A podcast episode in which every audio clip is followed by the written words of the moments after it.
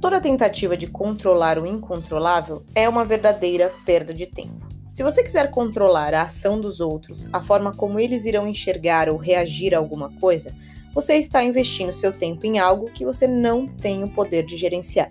Se você investir tempo reclamando e culpando as condições adversas e aleatórias do mundo, sejam elas meteorológicas, econômicas, sociais ou estruturais, sem fazer nada que possa te aproximar do mundo que você gostaria de viver, seu tempo está definitivamente mal investido.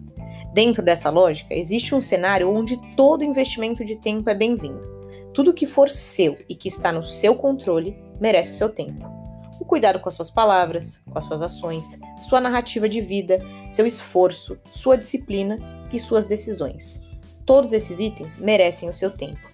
E a sua decisão de viver o momento presente sem se fixar no passado ou tentar adivinhar o futuro entra também nessa soma positiva.